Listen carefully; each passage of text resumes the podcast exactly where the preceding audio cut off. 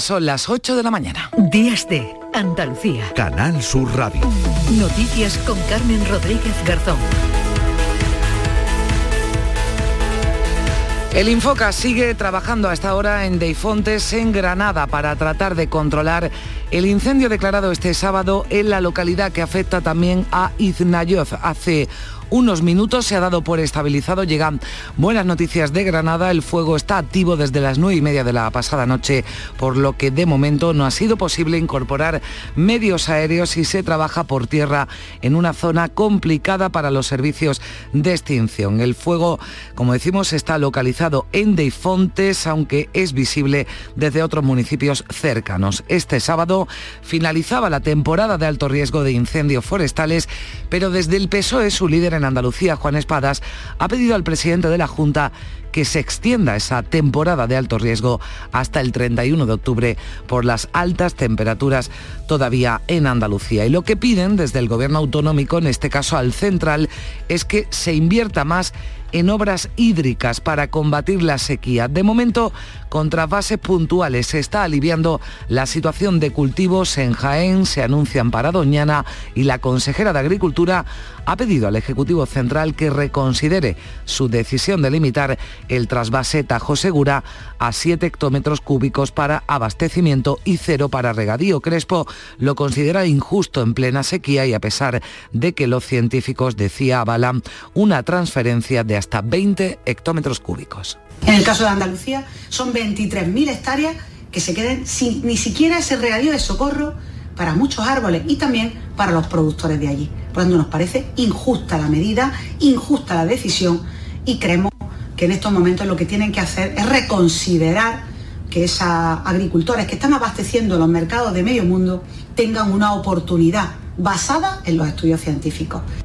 Y menudo lío se ha montado en Río Tinto. En Huelva su ayuntamiento no descarta tomar medidas legales contra la empresa hortofrutícola que supuestamente está utilizando cohetes antigranizo. Según los vecinos, disipan las nubes y evitan que caiga la lluvia. Y por cierto, esperamos cielos nubosos sin descartar lluvias débiles y ocasionales a partir de la tarde acompañadas además de depósitos de barro que serán más probables en las sierras y al final del día brumas y nieblas matinales en la mitad occidental y polvo en suspensión más probable a partir de la tarde. Las temperaturas mínimas sin cambios o el ligero descenso, las máximas suben en el litoral y con pocos cambios en el interior. El viento variable flojo aumentando a lo largo del día con intervalos fuertes durante la tarde y tendiendo a levante en el litoral mediterráneo y en el estrecho.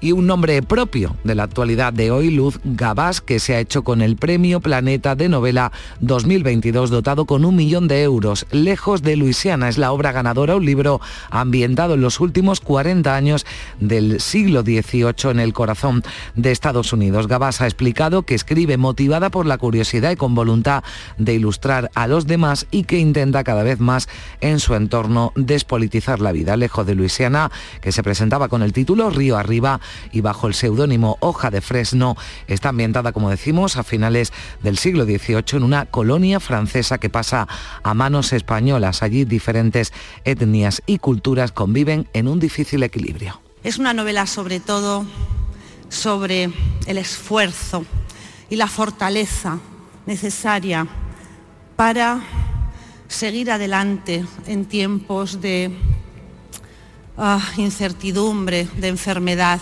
y de guerra. La finalista del planeta ha sido otra mujer, Cristina Campos, con historias de mujeres casadas. Conectaremos con Barcelona para que nuestra compañera Victoria Román nos dé más detalles. En deporte les contaremos que el Cádiz empataba uno este sábado con el Girona y que el Sevilla sumaba la primera victoria a domicilio de la era San Paoli ante el Mallorca por 0-1. Esta noche juega el Betis frente a la Almería, duelo andaluz, Betis Unión Deportiva Almería y también se juega el clásico del fútbol español entre Real Madrid y el Fútbol Club Barcelona. 8 y 4 minutos, comenzamos. Hay narradores y narradores de fútbol. Es que soy, ¿Quiénes son? Son, ¿Quién igual, uno, ¿quién era? son iguales. Yo me que el primero era Jerónimo, pero creo que no, que Pedro. Y este domingo los escucharás en el encuentro andaluz de primera Betis Almería y en el clásico Madrid Barça. Además, te contamos el Málaga, Lugo y el Tenerife Granada. La gran jugada de Canal Sur Radio. Este domingo desde las 3 de la tarde con Jesús Márquez. Más Andalucía más Canal Sur Radio. Nueva ley de pensiones. Yo puedo seguir trabajando si quiero, pero ¿qué me dais si sigo? Tienes dos opciones. La segunda opción te incentiva con un aumento en tu pensión del 4% anual por año trabajado, que incrementará el total anual de tu pensión durante todo el tiempo que dure la prestación. Ministerio de Inclusión, Seguridad Social y Migraciones. Gobierno de España. Días de Andalucía. Canal Sur Radio. Noticias con Carmen Rodríguez Garzón. 8 y 5 minutos de la mañana vamos a conectar en primer lugar eh, con Granada para conocer la evolución de ese incendio declarado anoche en Deifontes, pero que afecta a otros municipios cercanos. Laura Nieto, ¿qué tal? Muy buenos días. Hola, muy buenos días. Pues el incendio se ha declarado en Sierra Arana y mantiene en vilo a Deifontes, Indayoz y Cogollos Vega. Esta noche el Infoca ha tenido que ampliar los efectivos. Permanece activo este incendio desde las nueve y media de la noche de ayer y afecta a una zona con rodantes, con caravanas, que hace muy complicado el trabajo de los efectivos desde tierra. El plan Inforca, como decimos, ha reforzado los medios activos desde el inicio para ganar en, en efectividad porque es imposible en estos momentos actuar desde el aire. Veremos qué pasa cuando llegue la luz del día. En la zona afectada trabajan más de 100 personas entre bomberos forestales y especialistas. También se han desplazado cinco vehículos autobomba, según el último parte actualizado del Infoca. En cuanto al incendio de Padul, declarado ayer a mediodía, se ha dado ya por controlado. Se llegaron a desplegar hasta seis medios aéreos y el fuego ha afectado a más de tres hectáreas de terreno.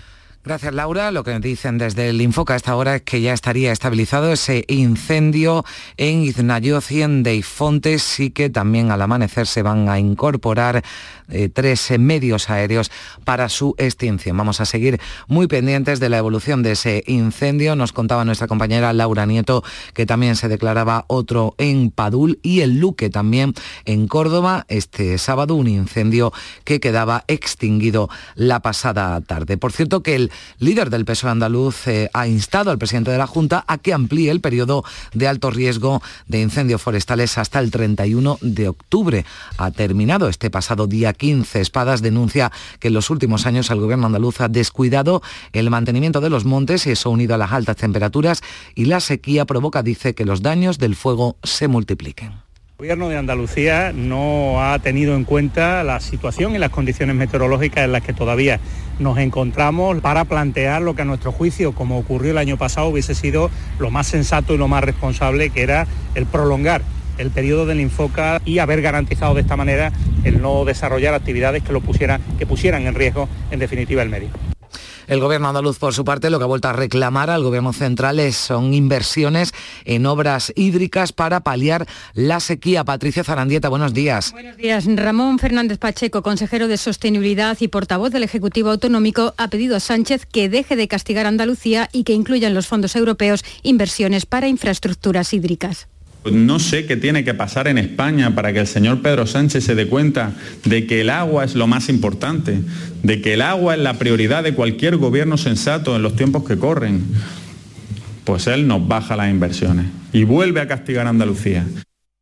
Los pantanos de la cuenca del Guadalquivir desembalsan agua para riego por segundo y último fin de semana. De esta forma se está cumpliendo el compromiso de la Comisión de Desembalses para que las cosechas no sigan sufriendo el estrés hídrico. María Luisa Chamorro, ¿qué tal? Buenos días. Buenos días. Las protestas de los regantes han hecho efecto y se están liberando de manera extraordinaria 20 hectómetros cúbicos de agua acordados por la Comisión de Desembalses. Ha sido el turno este fin de semana del pantano de Guadalén, que se encuentra encuentra al 11% de su capacidad y del tranco que está al 19%. Este agua, según la Confederación, solo podrán utilizarla durante este fin de semana aquellos regantes que no hayan cubierto su dotación máxima autorizada y siempre asegurando el caudal biológico, lo cuenta el secretario general de la UPA en Andalucía, Cristóbal Cano.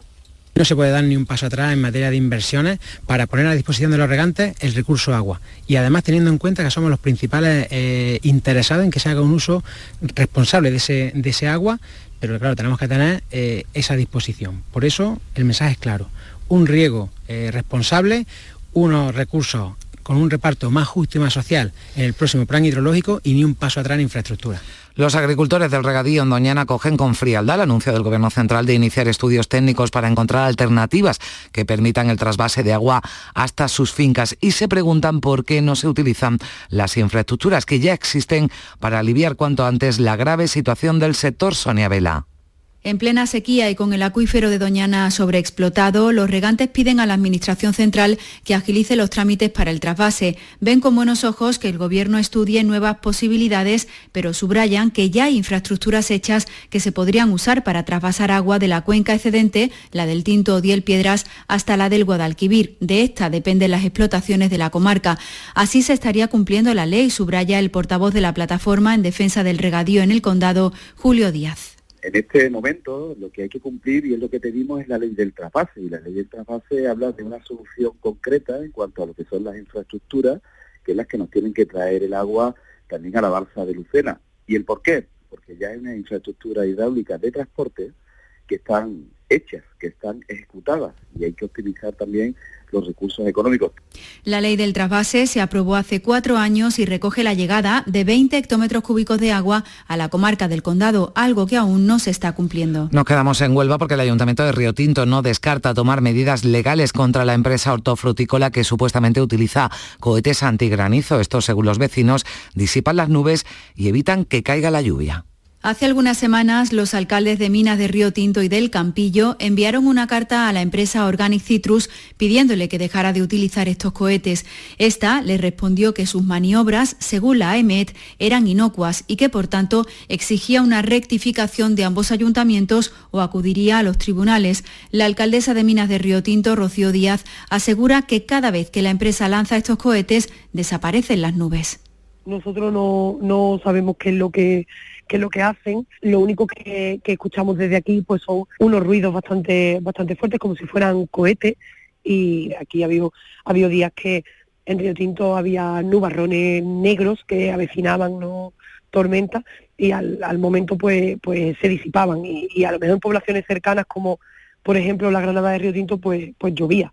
La situación persiste, el malestar de los vecinos también y en el ayuntamiento contemplan la vía judicial. Y nos citamos en el mar. los pescadores andaluces de atún rojo y pez espada están pendientes de la revisión de las cuotas de capturas para el año que viene. La Comisión Europea baraja reducir un 3% las de pez espada. Andalucía reclama al Gobierno que se mantengan como hasta ahora y que se aumenten las de atún rojo. En Almería hay medio centenar de barcos que se verían afectados en los puertos de Carboneras y Roquetas de Mar. Los armadores se reúnen este miércoles para consensuar sus reivindicaciones. Ante esta situación, muchos son los consumidores que han decidido, Patricia, adelantar su compra de marisco para la Navidad. Y es que temen un aumento de precios por el veto a la pesca de arrastre que afectará a las capturas de gambas, langostinos o cigalas. Ese anticipo de las ventas se nota especialmente en los mercados de abasto de la costa, como es el de Huelva. Preocupa por el marisco gordo, porque lo que es la gamba gorda la cigala, el carabinero, eso se coge más adentro. Ya la gente para Navidades ya están comprando, ¿no ven? Ya la voy seleccionando, echándole su conservante para cogelarla. Estamos ya intentando buscar algo para Navidad, a ver si ahora que están los precios más asequibles, Hoy el precio, el precio de la luz eh, para los clientes de tarifa regulada va a descender, va a bajar un 26% con respecto a ayer hasta los 115 euros el megavatio hora. El precio máximo será entre las 8 y las 9 de la noche, el más barato entre las 3 y las 5 de la tarde. Aún así, los precios de la electricidad siguen por las nubes y está teniendo un efecto en los comercios. Se ha adelantado y ha subido un 47% la venta de edredones, mantas y ropa de abrigo, lo que ha provocado que algunos de estos artículos se encarezcan las fábricas de dredones no dan abasto y la venta online se ha disparado más de un 60%. Los andaluces este año pondrán poco la calefacción o el brasero los clientes por ese tema, de que piensan ponerse mantas en vez de encender gas o encender el calefactor, porque la verdad que está pegando una subida muy grande. La mantita y la batita. Y eso es lo que hay. Nosotros como antiguamente. Ponemos una bata y tenemos nuestro calentador y el aire acondicionado, pero no lo ponemos. Mantitas, nórdico y sabanitas de pelito que abrigan mucho. El presidente del Gobierno y líder del PSOE, Pedro Sánchez, ha defendido este sábado en Berlín un modelo ibérico en la reforma del mercado energético y también impuestos a grandes empresas. Lo hacía en su intervención en el Congreso del Partido Socialista Europeo junto a otros destacados líderes del bloque comunitario. Sánchez ha apostado por reformar el modelo energético nacional, proteger a las familias y repartir las cargas para que, ha dicho, arrimen el hombro quienes pueden hacerlo y no paguen los de siempre. El presidente del Gobierno ha defendido el gasoducto MidCat entre España y Alemania y la imposición fiscal a las empresas energéticas por sus ganancias. Uh, Proveer nuevas iniciativas para fortalecer la interconexión desde la península con el resto de la Unión Europea. En toda crisis hay algunas compañías que ganan mucho dinero y necesitamos grabar esos beneficios extras. Es lo que estamos haciendo en España y lo que vamos a pedir también en Europa.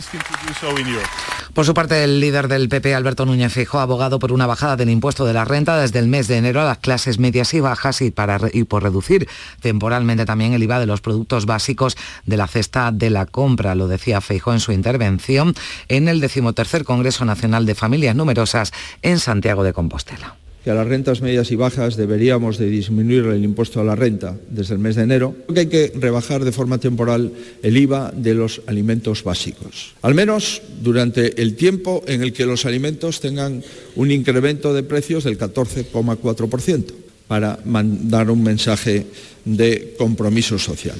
Ni ahora ni nunca el presidente de la patronal COE, Antonio Garamendi, rechaza un acuerdo con los sindicatos para implantar cláusulas que vinculen directamente salarios a la inflación. A su juicio, esos mecanismos son una trampa que daña la competitividad empresarial y el empleo y lamenta la falta de flexibilidad de los sindicatos que avanzan un otoño caliente de movilizaciones. Que quede claro, lo que no vemos recorrido es para implementar la cláusula. Pero lo digo ni ahora ni nunca. Y lo digo porque y que se entienda lo que estoy diciendo, porque es que esa cláusula es mala para la competitividad. Hay que hablar de competitividad, hay que hablar de productividad. Nadie está discutiendo que este año se pudiera poner una cifra o pudiera ser otra.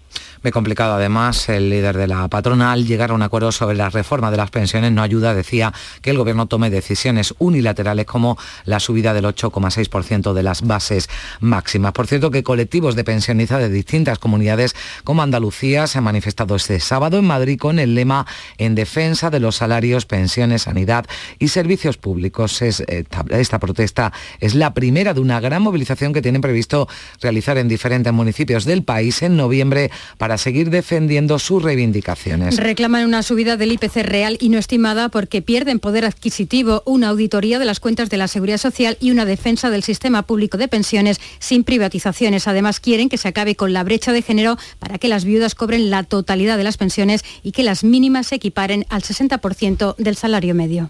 La vida sube más del 8,5, evidentemente estamos reivindicando más del 8,5 la mujer tendría que tener la misma pensión cuando nosotros nos muéramos. O sea que la viudedad tendría que estar 100%. No hay derecho a trabajar toda una vida y que nos esté quitando lo que nos está quitando y el desabastecimiento de combustible por la huelga en las refinerías amenaza, María Luisa, con colapsar Francia. Los paros se recrudecen y el gobierno interviene en una segunda refinería pese a un acuerdo que no cuenta con el favor de la CGT, el sindicato con más capacidad de movilización y que ya lideró las protestas de los chalecos amarillos en 2018. La izquierda, liderada por Jean-Luc Mélenchon, vuelve a manifestarse hoy en París contra la carestía de la vida y la inacción ecológica del gobierno y el próximo martes cuatro sindicatos nacionales han llamado a una jornada de paros y protestas en defensa de salarios más altos y derechos a la huelga. Si a esto le sumamos las dificultades en los apoyos parlamentarios que tendrá el presidente para sacar adelante los presupuestos, a Macron se le presenta un otoño más que caliente y dos marcas comerciales que se fabrican en el bosque en Cádiz, Chacinas El Bosque y Hermano Gómez Jiménez de Villamartín.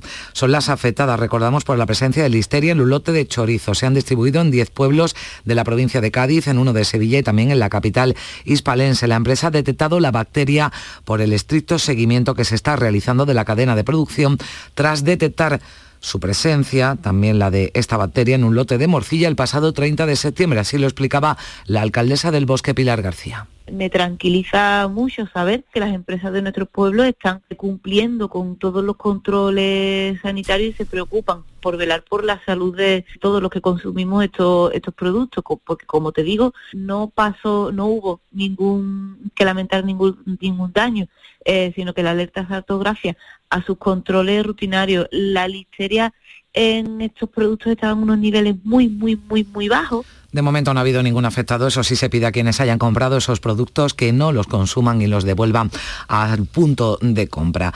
Y la vicepresidenta segunda ministra de Trabajo, Yolanda Díaz, ha asegurado que el Gobierno está cerca de regular la publicidad de alimentos poco o nada saludables dirigidos a los más pequeños porque pueden tener un impacto perjudicial en los menores. Son declaraciones que hacían el acto institucional Vive Saludable, Vive Mejor, que se ha celebrado en Barcelona con motivo del Día Mundial de la Alimentación. La presidenta ha defendido que la ciudadanía tiene derecho a saber qué es lo que come, de dónde procede y sobre todo qué efectos conlleva comer determinados tipos de alimentos.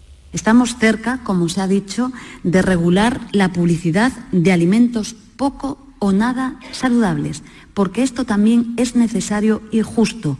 La ciudadanía tiene derecho a saber qué es lo que come, de dónde procede lo que come, dónde se ha producido y sobre todo los efectos que conlleva. En este acto en el que se han oído algunos gritos de justicia animal ya ha sido interrumpido por un activista ambiental que se ha pegado al atril para exigir a los gobiernos la transición hacia un modelo alimentario justo y sostenible. Este era el momento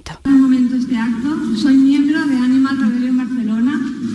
Somos un movimiento que utiliza la desobediencia civil y la acción directa no violenta para exigir a los gobiernos, tanto al catalán como al español, una transición a un pues pegada al atril con pegamento, interrumpió ese acto en Barcelona. Y en Lepe, en Huelva, un joven de 29 años de nacionalidad senegalesa ha fallecido tras un proceso infeccioso que le fue detectado en el asentamiento de inmigrantes en el que vivía. Su familia carece de recursos económicos para repatriar el cuerpo y que sea enterrado en su país y por ello la asociación local Asnucia ha hecho un llamamiento a la solidaridad para recaudar el coste del traslado del cuerpo hasta Senegal, así lo contaba su portavoz Ana Mateo. Nos han informado desde las funerarias que son alrededor de unos 5.000 euros lo que cuesta repatriar a este chico a, Senegal. Hemos hecho desde las redes de ASNUCI un llamamiento, poniendo un número de cuenta, poniendo el concepto repatriación de Aliu Dian. Y quien quiera participar, sé que los compañeros y los propios migrantes del EPE y los compañeros iban a participar. Y cambiamos de asunto. El Gobierno ha enviado este sábado a la Comisión Europea el plan presupuestario con un escenario alternativo con una previsión de recaudación mayor que da unos 10.000 millones de margen adicional anuales de gasto para prorrogar medidas ante el impacto de la guerra de Ucrania en los precios. El Ejecutivo justifica la doble previsión en la situación actual marcada por un alto nivel de incertidumbre y de inflación derivados del conflicto bélico. En cifras, el plan presupuestario de 2023 recoge en el primer escenario que los ingresos totales del conjunto de las administraciones públicas supondrán un 42,3% del PIB del Producto Interior Bruto, con 587.609 millones de euros en términos de contabilidad nacional. La nueva proyección prevé una mejora de los ingresos en 2022 de 10.500 millones logrados gracias a la buena marcha de la recaudación y a las subidas fiscales anunciadas muy criticadas por la oposición del Partido Popular. El consejero de la presidencia, Antonio Sanz, considera que se ha producido un toque de atención sobre la ejecución de los fondos europeos del Gobierno central después de las informaciones que apuntaban una posible congelación de estos recursos a España, algo que negaron desde Bruselas y también desde el Ejecutivo español. Sanz reclama al Gobierno central una estrategia de cogobernanza y transparencia en la gestión de estos fondos. Lo que la Junta Andalucía no puede quedarse es en una mera ventanilla, en un mero gestor administrativo donde directamente nos obligan a hacer lo que decide el Gobierno de España sin que aún no tenga nada que ver con la realidad de Andalucía, cosa que es, eh, no tiene sentido aplicar fondos europeos sobre realidades que no son aplicables. Y así es una vez tras otra, tal y como lo está gestionando el Gobierno de España. 8 y 24 minutos de la mañana vamos a conectar con Barcelona porque Luz Gabás, eh, lo contábamos al avance, se ha hecho con el Premio Planeta de Novela 2022 dotado con un millón de euros con la obra Lejos de Luisiana. Victoria Román, buenos días. Buenos días. Con la novela ganadora Lejos de Luisiana, la aragonesa Luz Gabás, autora del bestseller Palmeras en la nieve, vuelve a la España colonial, en este caso el siglo XVIII en Norteamérica, cuando Luisiana pasa a manos españolas, para ambientar esta novela histórica. Es una historia de amor, pero también de amistad, de lealtad y traición, de relaciones familiares, de sufrimiento y esperanza, eh, de un tema que a mí me obsesiona, que es la tensión entre la pasión y la razón. Como finalista este año encontramos el relato, un relato actual, historias de mujeres casadas, de la catalana Cristina Campos, que pedía a la ministra de Educación presente en la entrega de los premios que se potencie la creatividad en los planes de estudio. Pero creo que se sigue valorando la mente lógico, o premiando la mente lógico-matemática y la capacidad de los alumnos para memorizar. No veo un espacio real para la creatividad. Y a crear también se aprende, porque crear es relacionar y eso lo explico dentro de la novela. Las dos novelas saldrán publicadas en el mes de noviembre. Gracias Victoria Román. En Días de Andalucía conectaremos de nuevo con Barcelona, con Victoria Román, con Jesús Vigorra, que están en la ciudad condal siguiendo esa entrega de los eh, premios eh, del premio Planeta. 8 y 25 ahora, tiempo ya para la información del deporte. Carlos Gonzalo, ¿qué tal? Buenos días. Hola, ¿qué tal? En la edición sabatina de la jornada novena en Primera División, el Cádiz empató a uno en Girona, mientras eh, que el Sevilla conseguía la primera victoria de la era San Paoli ante el Mallorca. Un penalti casi sobre el límite del tiempo del alargue hizo que el Cádiz acabase empatando en Girona un partido que ganaba desde el minuto 46. Ante el infortunio, Sergio González trataba de poner su mejor cara. Te vas triste por, triste te vas fastidiado por cómo ha sido el, el desenlace pero el empate, bueno, por lo que se ha visto no te puedo decir que no, que no sea justo, ¿no? Yo creo que es un empate entre dos equipos con estilos eh, opuestos, pero que han competido muy bien y, sobre todo me quedo con, con, mi Cádiz, ¿no? Creo que estamos volviendo a ser ese equipo que fuimos, eh, compitiendo y así pues tenemos que ir a cualquier partido con plenas garantías. Por su parte, el Sevilla de San Paoli, gracias a un golazo de Gudel, se adjudicaba la victoria en Mallorca frente al equipo del Vasco Aguirre. Queda mucho trabajo por hacer aún. Jorge San Paoli. En realidad es muy importante de lo anímico, porque desde los futbolistas, desde lo futbolístico tenemos muchas cosas por mejorar. Pero bueno, esto, eh, que, que el vestuario esté feliz y que pueda construir desde la felicidad no es lo mismo que intentar construir de, algún tipo de depresión. Y hoy tenemos en derby entre andaluces en primera, Real Betis Balompié, Unión Deportiva Almería, partido que cierra la jornada del domingo. El equipo de Rubi, un exentrenador del Betis, va a poner a prueba la racha de juego y resultados de los hombres de Pellegrini. En el momento que entras a o que estás, tienes la fortuna de entrenar un equipo como el Betis, eh, ya perteneces a esa familia para siempre. Y yo estoy orgulloso de haber entrenado el Betis. Por parte verde y blanca, así habló del partido el técnico del conjunto bético, Manuel Pellegrini. Tenemos ahora un partido en Almería, no estamos pensando nada más que más allá de eso. Después hay un parón por un mundial largo. Eh, lo importante es sumar ahora en la liga y ya que estamos clasificados en la, en la Europa League. Y antes, en del Betis Almería, tendremos el clásico del fútbol español, Real Madrid Fútbol Club Barcelona. El conjunto catalán es de momento líder por diferencia de goles, pero ambos tienen los mismos puntos, 22. Así lo ve Carlo Ancelotti en la previa. Como todos los clásicos, como todos los derbis, es un partido especial. Se prepara de manera igual como los otros. Es claro que después el aspecto emocional tiene que añadir el aspecto emocional, la presión, eh, eh, la preocupación, la tranquilidad, todo lo que comporta un partido de este tipo. Y esta es la visión del clásico por parte del entrenador del conjunto catalán, Xavi Hernández. Lo veo, lo veo, soy optimista. Veo mimbres en, la plantilla, hemos, hecho buenos fichajes.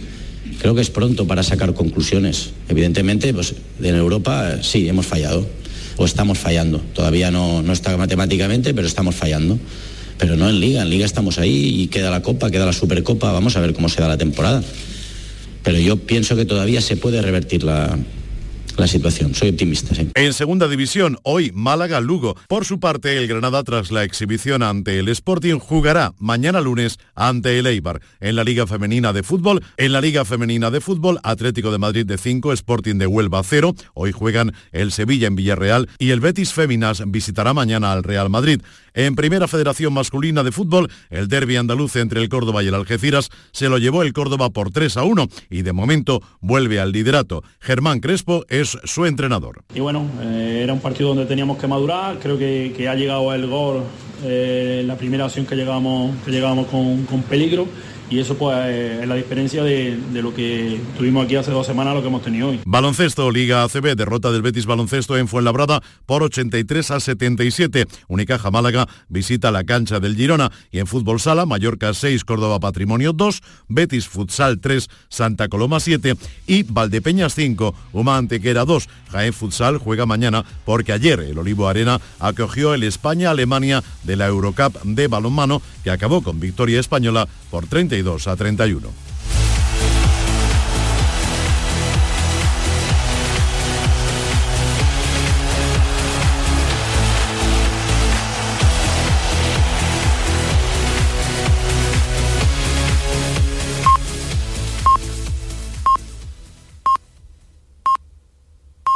Son las ocho y media de la mañana.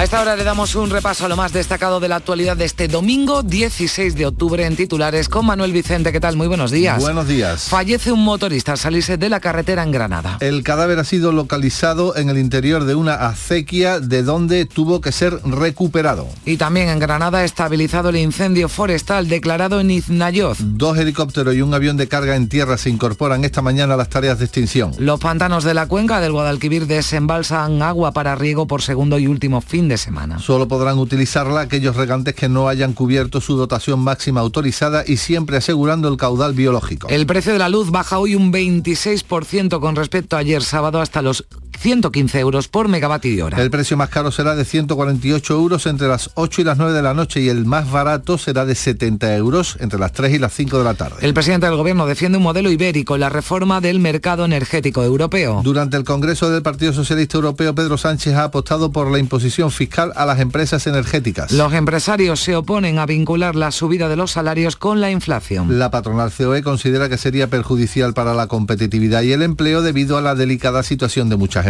Pensionistas se manifiestan en Madrid en defensa de las pensiones, la sanidad y los servicios públicos. Convocará movilizaciones en el mes de noviembre para exigir la revalorización de las pensiones en función del incremento del IPC. También nos hacemos eco del llamamiento de una ONG de Huelva para la repatriación del cadáver de un inmigrante. Su familia carece de recursos económicos para repatriar el cuerpo y que sea enterrado en su país, Senegal. La escritora ocense Luz Gabás gana el premio Planeta con la novela Lejos de Luisiana. La finalista ha sido Cristina Campos con Historia de Mujeres Casadas, una novela sobre los matrimonios contemporáneos. Son los titulares que resumen la actualidad que les estamos contando aquí en Canal Sur Radio en Días de Andalucía, pero nos fijamos también, Manuel Vicente, en cuáles son los asuntos más destacados que llevan los periódicos nacionales. Llevan muchas referencias del extranjero, nos quedamos con lo relativo a lo nacional, el calvario de un mozo acusado de narco y absuelto 12 años después, reportaje en el diario El País en el que también eh, hay otro reportaje sobre el efecto WhatsApp en adolescentes, faltas de ortografía y gramática. Dice el diario El Mundo en Crónica Política que los varones del PSOE huyen del giro a la izquierda de Sánchez. La inoperancia de la administración provoca una oleada de quejas por el atasco en los trámites. Dice el diario ABC por su parte que nadie quiere emitir el reality show de Pedro Sánchez y también menciona que Exteriores se saltó sus propias reglas en los contratos de la embajada en Washington. En cuanto a los periódicos digitales, en el diario.es leemos que la banca busca una vía para proteger a los hipotecados vulnerables presionada por el gobierno y que la ley de ciencia deja de penalizar a los investigadores con contrato temporal que cojan permisos para cuidar.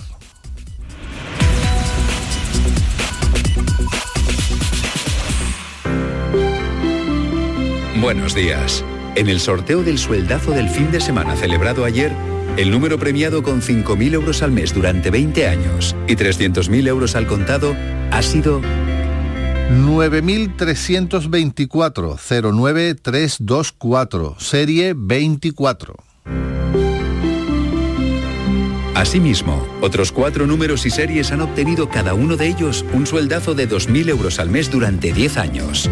Puedes consultarlos en juegos11.es. Hoy tienes una nueva oportunidad con el sueldazo del fin de semana. Disfruta del día.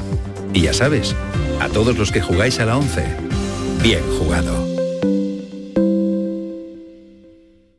Los sábados y domingos disfrutamos de Andalucía y de su gente. Contigo, en Gente de Andalucía, con Pepe da Rosa. Tradición, cultura, patrimonio, fiestas, historia, música, humor, gastronomía, pero sobre todo mucha gente de Andalucía. Con optimismo, con alegría, con espontaneidad, como es la gente de Andalucía. Gente de Andalucía, los sábados y domingos desde las 11 de la mañana, con Pepe da Rosa. Más Andalucía, más Canal Sur Radio. Días de Andalucía. Noticias con Carmen Rodríguez Garzón. Canal Sur Radio.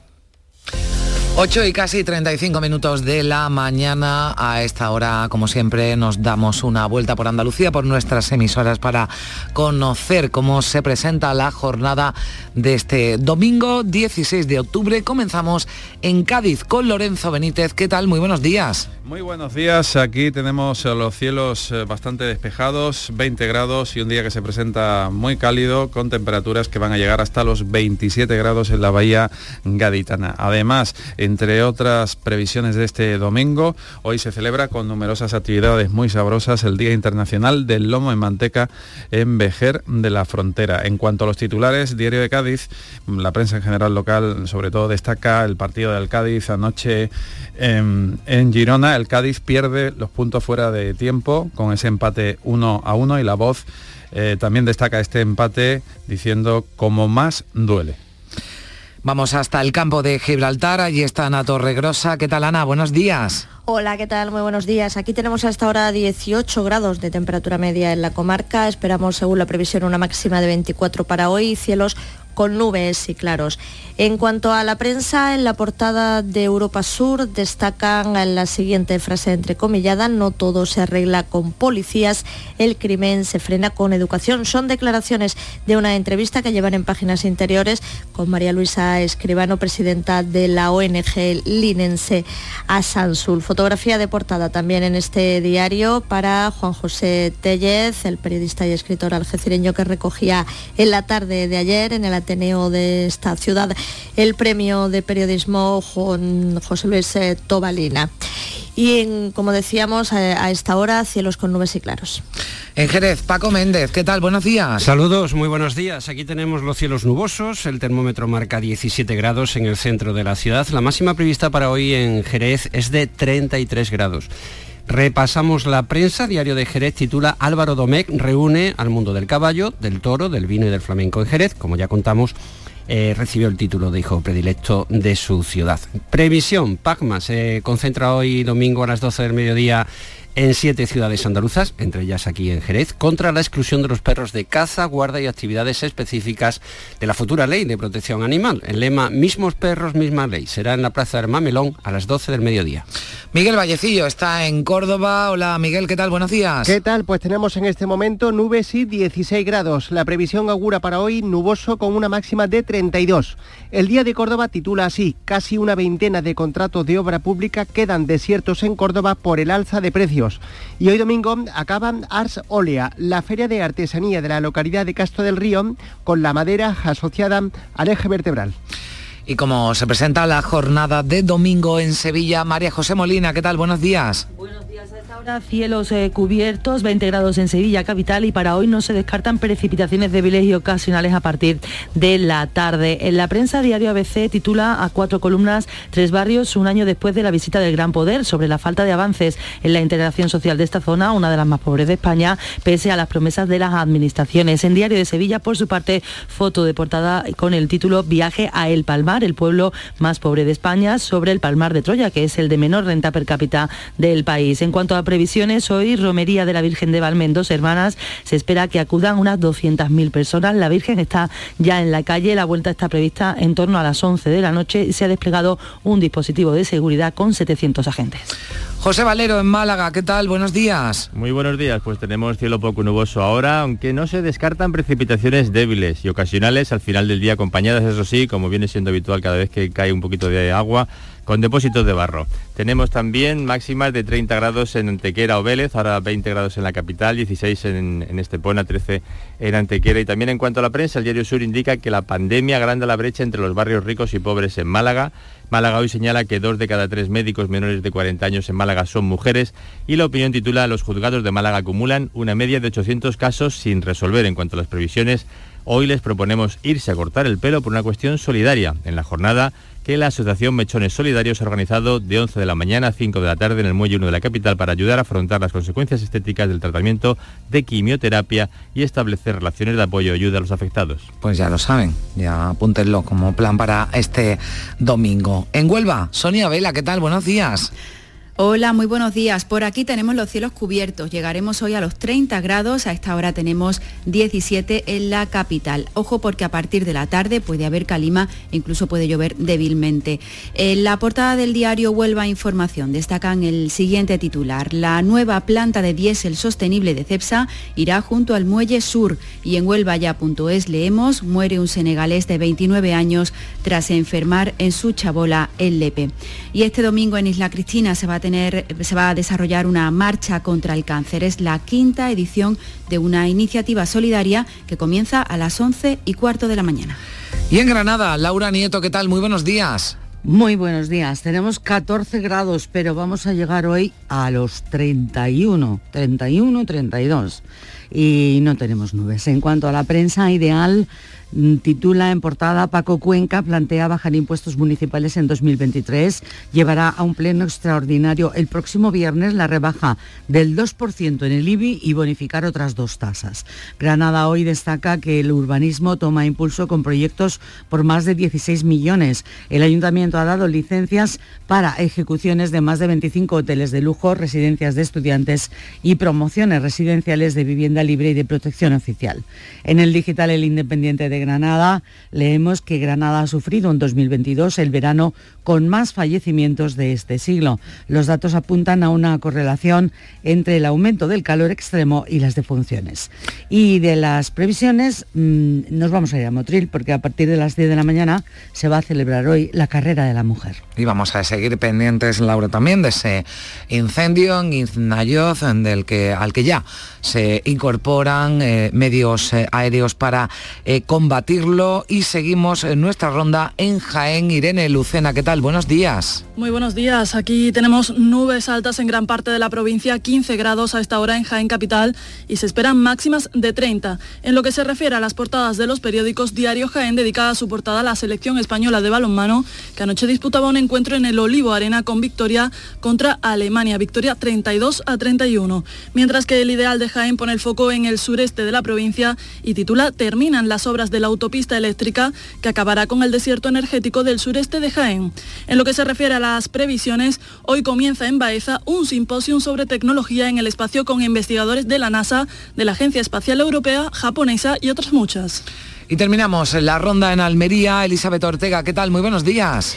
Muy buenos días, Carmen. Esta jornada dominical amanece en Almería con cielos despejados, una temperatura en la capital de 19 grados y unas previsiones de 30 grados a mediodía, una temperatura idónea para disfrutar del Oktoberfest que se está celebrando en el Ejido, en la Plaza Batel de Almerimar.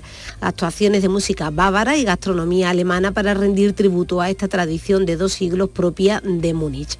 Los rotativos de Almería destacan en portada el diario El mal estado de los acuíferos de la provincia, con un 62% de ellos sobreexplotados y lastrados por la contaminación.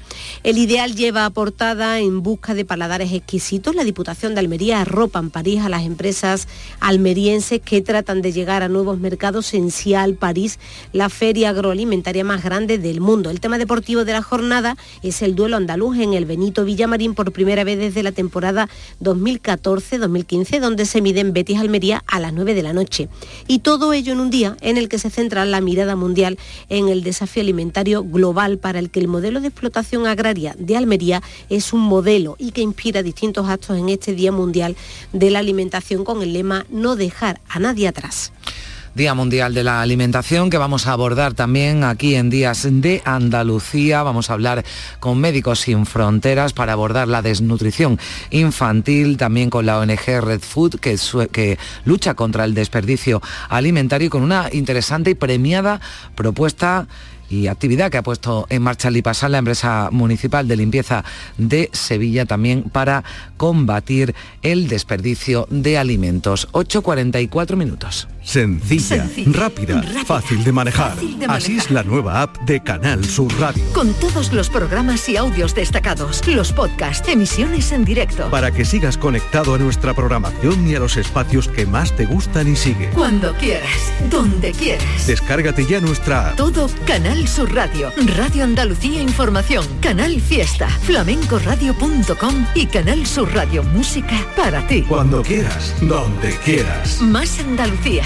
Más Canal Sur Radio. Días de Andalucía. Canal Sur Radio. Noticias con Carmen Rodríguez Garzón. Enseguida la información local, antes eh, también otro nombre propio de la actualidad, el rejoneador Álvaro Domecq Romero, que ha recibido el título de hijo predilecto de Jerez de la Frontera, fundador de la Real Escuela Andaluza de Arte Ecuestre, ha promocionado internacionalmente Andalucía con el espectáculo Cómo bailan los caballos andaluces. He hecho mucho tiempo al caballo y eh, gracias al caballo he hecho muchas cosas. Se inició en el rejoneo siendo solo un niño para tomar la alternativa a los 20 años de manos de su padre en el puerto de Santa María. 9 menos cuarto, información local. Días de Andalucía. Canal Sur Radio Sevilla. Noticias. María José Molina. Saludos, eh, muy buenos días. Hoy se celebra la romería de la Virgen de Valme. Se espera que a lo largo de la jornada acudan más de 200.000 personas. A las 6 de la mañana ha sido la misa de romeros y la Virgen está ya en la calle. Además, ha sido desarticulado en la Algaba un grupo criminal considerado muy violento que se dedicaba a la distribución de drogas en patinetes. Se ha detenido a 14 personas y 5 cabecillas han sido enviados a prisión. Enseguida ampliamos estas y otras informaciones. Antes sepan en cuanto al tiempo que hoy vamos a tener cielos nubosos o cubiertos sin descartar precipitaciones débiles y ocasionales a partir de la tarde acompañadas de depósito de, barro, sobre todo en las eh, sierras al final del día. Las temperaturas sin cambios esperan 31 grados en Sevilla y 33 en Écija a esta hora, 20 grados en la capital y 19 en la Roda de Andalucía. Si necesitas un electrodoméstico, ¿por qué pagar de más en grandes superficies? Ven y paga de menos en Tiendas El Golpecito. Tus primeras marcas al mejor precio y una selección de productos con pequeños daños estéticos con descuento adicional y tres años de garantía. Tiendas El Golpecito. Ahorra hasta el 50% en tus electrodomésticos. 954-100-193 y tiendaselgolpecito.es. Cinco Océanos, la boutique del congelado, llega a Sevilla y abre su primera tienda en Cerro del Águila. Hasta el 1 de noviembre, jamoncito de muslo de pollo a 1,90 el kilo. Cinco Océanos, especialistas en productos congelados, variedad, calidad y precio con la mejor atención. Jamoncito de muslo de pollo a 1,90 el kilo. Cinco Océanos Cerro del Águila, calle Afán de Rivera 144. Días de Andalucía. Canal Sur Radio Sevilla. Noticias. A esta hora la Virgen de Valme recorre ya las calles de dos hermanas. Ha comenzado una romería que se retoma tras dos años de parón por la pandemia. La previsión es que acudan unas 200.000 personas. En dos hermanas está ya nuestro compañero José Manuel de la Linde. Buenos días. Saludos, muy buenos días María José. Fiel a la cita a las 8 de la mañana, a las 8 en punto se ha entronizado la Virgen de Valme en su carreta. Las campanas de la iglesia anunciaban justo ese momento. Un año muy especial, como tú bien decías, porque se recupera eh, la romería como tal. Después de dos años de pandemia, el año pasado fue una peregrinación especial que se hizo solo con las andas. La Virgen fue en andas a la ermita, pero este año se recupera la romería en todo su esplendor, con los bueyes, con 17 carretas eh, tiradas por bueyes también que acompañan a la Virgen y un año muy especial también porque se ha declarado año jubilar por el 50 aniversario de la coronación canónica de la Virgen de Valme. En estos momentos, como tú bien decías, recorre las calles del pueblo entre una gran algarabía, calles esonadas, eh, con mantones, con flores, con cadenetas y la Virgen acompañada por eh, la banda de Santana, la banda de música de Santana. Recorre las primeras calles del pueblo antes de tomar la carretera vieja que le llevará su cortijo de cuarto. Tengan en cuenta que a partir de, esta hora ya está cortada esa antigua carretera vieja,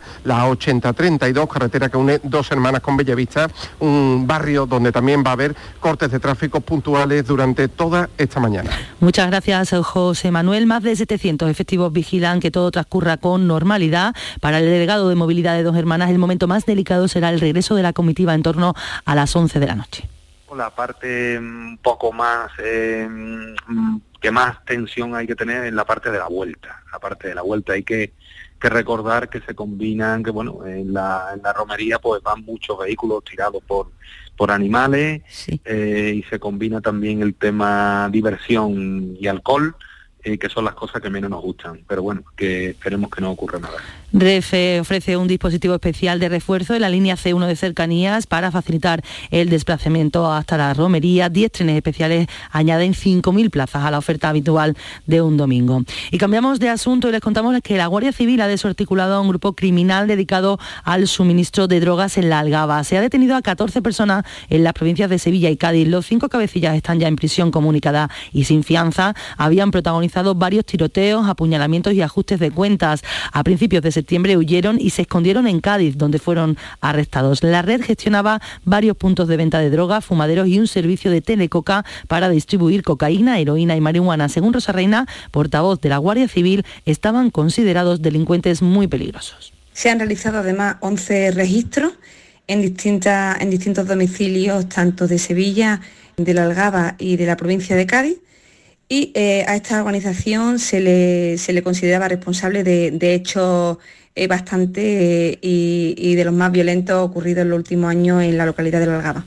Además, la Policía Local de Sevilla ha disuelto esta madrugada una botellona que se estaba celebrando en la calle Galaxia, en la zona de la Candelaria, junto a la Plaza de Abastos. Los agentes han denunciado a más de 100 jóvenes y han intervenido un altavoz. Además, un joven de, joven de 21 años tendrá que acudir hoy a un juicio rápido después de ser interceptado anoche conduciendo una moto ebrio y haciendo zigzag por la avenida Menéndez y Pelayos de la capital. Cuadruplicaba la tasa máxima de alcoholemia. Y hoy, último día de Sevilla de boda, un encuentro de referencia del sector nupcial que se celebra en Fibes y que ya cumple 25 años. El evento se ha convertido en un punto de conexión entre proveedores de servicios y quienes están organizando su boda u otras celebraciones. La cita sirve de plataforma para un sector, explica José Manuel del Río, el subdirector de Sevilla Office Center, que está en pleno apogeo.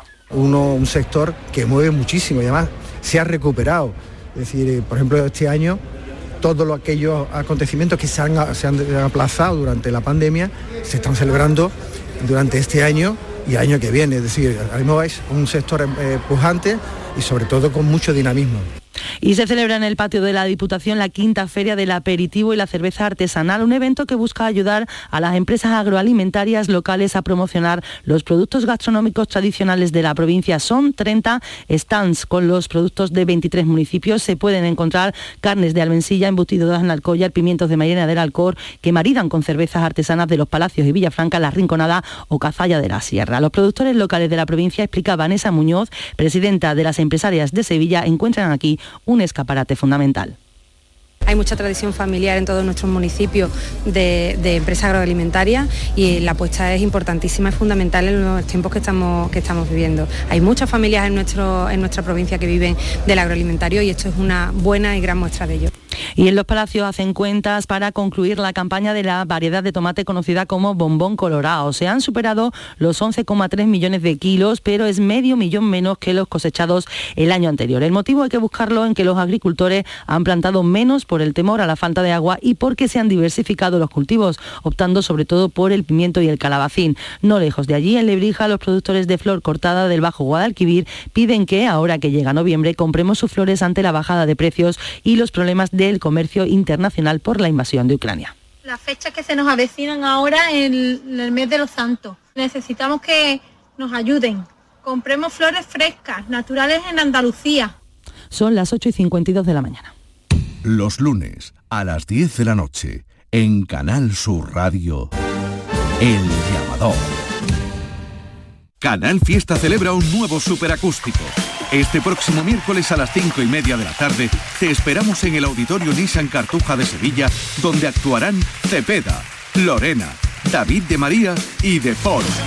Puedes recoger tu invitación en el Auditorio Nissan Cartuja, en la calle Albert Einstein, en horario de lunes a jueves de 9 de la mañana a 2 y de 4 a 6 de la tarde, y viernes de 9 a 2 de la tarde. Y síguenos en directo desde las 5 y media de la tarde en Canal Fiesta. Canal Fiesta. Más Andalucía. Más Canal Fiesta. Días de Andalucía. Canal Sur Radio Sevilla. Noticias. En diciembre se pondrá en marcha la nueva unidad de salud mental de la provincia que atenderá y hospitalizará a adolescentes de entre 14 y 18 años. Está ubicada en el Hospital Militar de la capital y contará con ocho camas para los casos más graves. Manuel Molina Muñoz, gerente del Hospital Universitario Virgen del Rocío, explica las características específicas de este nuevo espacio importante para la salud mental y además un paso fundamental en ese aspecto como es la humanización de la atención a nuestros pacientes. Salud mental, espacios abiertos, espacios alegres que además permiten no solamente lo que es el tratamiento farmacológico, tratamiento que precisan, sino también eh, otras terapias alternativas y hoy, último día de la Semana de Cultura Japonesa de Corea del Río, demostraciones de gastronomía japonesa en directo, talleres gratuitos de caligrafía, máscaras o bonsáis. Este año cuenta con una gran novedad, la sala de tecnología instalada en el ayuntamiento. Allí, explica Modesto González, el alcalde, los protagonistas son los videojuegos y la realidad virtual. Hemos querido dar un salto adelante en acercar a, la cultura más actual japonesa, la, semana, las jornadas de cultura japonesa de Corea, y en ese sentido pues hemos introducido eh, pues más tecnología, eh, más eh, tres dimensiones, en definitiva pues más cultura más cercana a la, a la, gente más joven. Y a partir de las 11 de la mañana se celebra la novena carrera popular Muévete por la esclerosis múltiple en el Parque del Alamillo.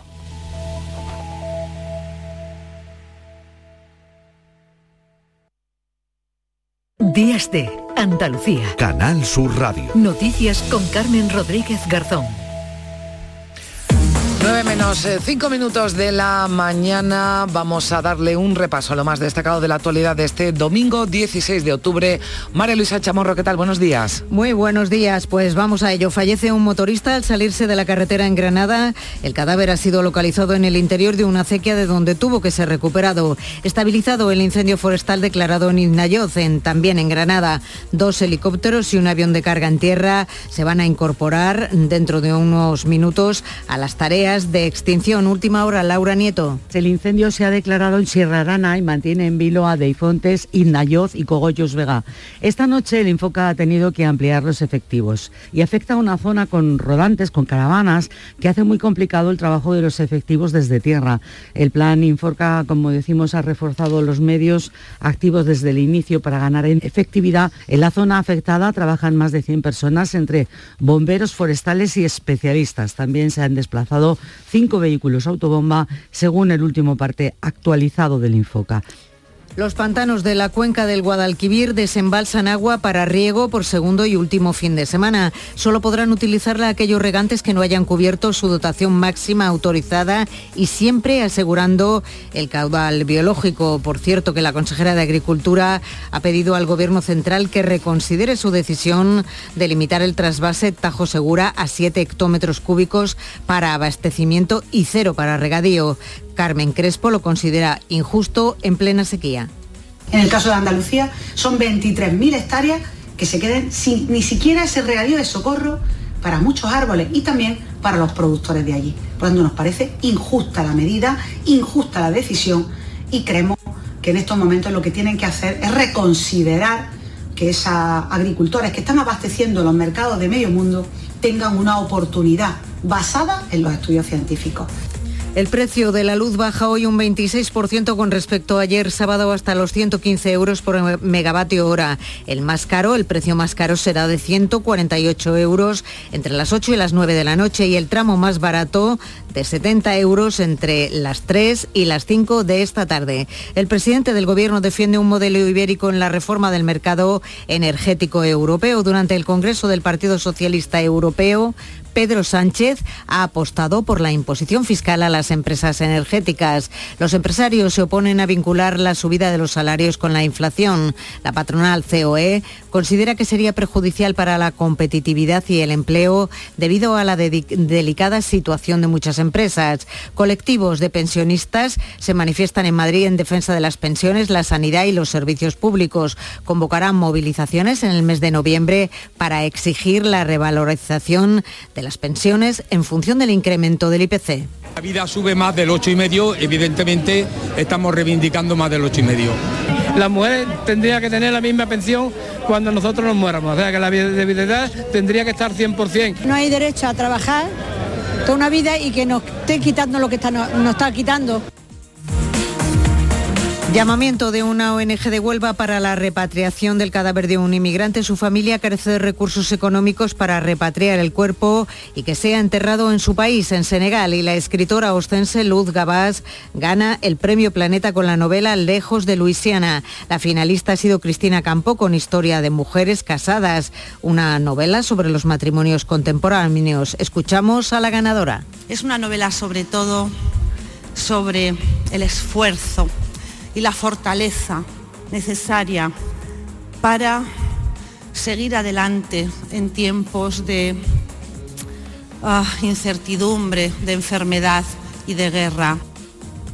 Bueno, pues eran las eh, palabras de Luz Gabás, gracias María Luisa, de la ganadora del premio Planeta, ya lo saben, dotado con un millón de euros. Eh, vamos a tener oportunidad de conectar con Barcelona para que nos cuenten todos los detalles de esa gala, de esa cena de gala en la que se entrega el premio Planeta con Victoria Román, con Jesús Vigorra, que se han desplazado hasta la ciudad condal para seguir esta nueva edición. Serán, eh, será algún es uno de los asuntos eh, de los que vamos a tratar a partir de las 9 en Días de Andalucía en Canal Sur Radio, que continúa en Radio Andalucía Información, la programación habitual del fin de semana.